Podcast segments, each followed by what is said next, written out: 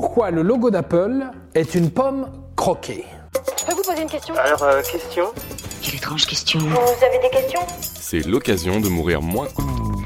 Il y a certains logos que l'on voit plutôt rarement et qui s'oublient assez vite. Au contraire, il y a d'autres logos que l'on voit partout et qui font véritablement l'identité d'une marque. C'est le cas du logo de Nike, de McDonald's ou encore celui d'Apple, la fameuse pomme croquée. À l'origine, de couleur arc-en-ciel, puis progressivement simplifié en blanc ou en noir, le logo est resté le même depuis la création de la marque en 1976. Bienvenue chez Apple Computer.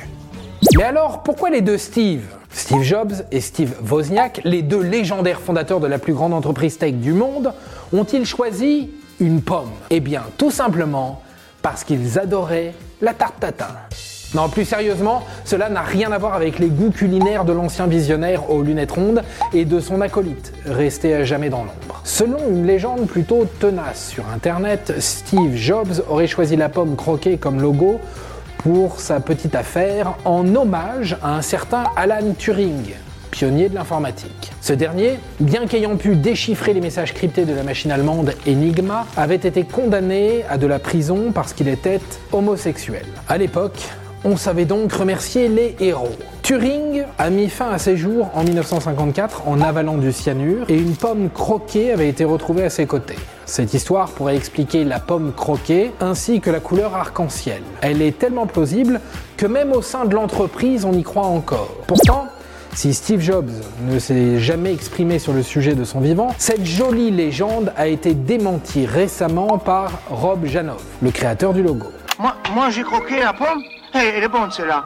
Où la pomme Quelle pomme En fait, l'idole des deux fondateurs de la marque, c'était plutôt Isaac Newton et sa fameuse pomme qui lui a inspiré ses théories sur la gravité et l'attraction universelle. C'est en son honneur qu'ils ont nommé leur marque Apple dès 1976 et qu'ils décident d'appeler leur ordinateur le Macintosh, une variété de pommes. Le premier logo, lui aussi, représentait Newton assis sous son fameux pommier. Mais en 1977, les deux cofondateurs décident de faire appel à Rob Janoff pour repenser ce logo aussi pratique à dessiner que le drapeau du Portugal. La seule indication de Jobs était ne le rend pas mignon. 15 jours plus tard, Janoff revient avec deux dessins de pommes, l'une croquée et l'autre non, et le logo définitif est adopté dans sa version croquée pour éviter de la confondre avec une cerise. Quant à l'arc-en-ciel, il s'agissait surtout d'un argument marketing pour insister sur les écrans de couleur de Macintosh, alors que la concurrence PC faisait encore dans le monochrome.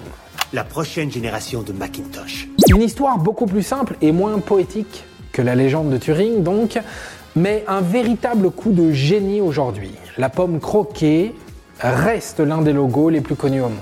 Et voilà, maintenant vous savez tout. Au revoir, messieurs, dames.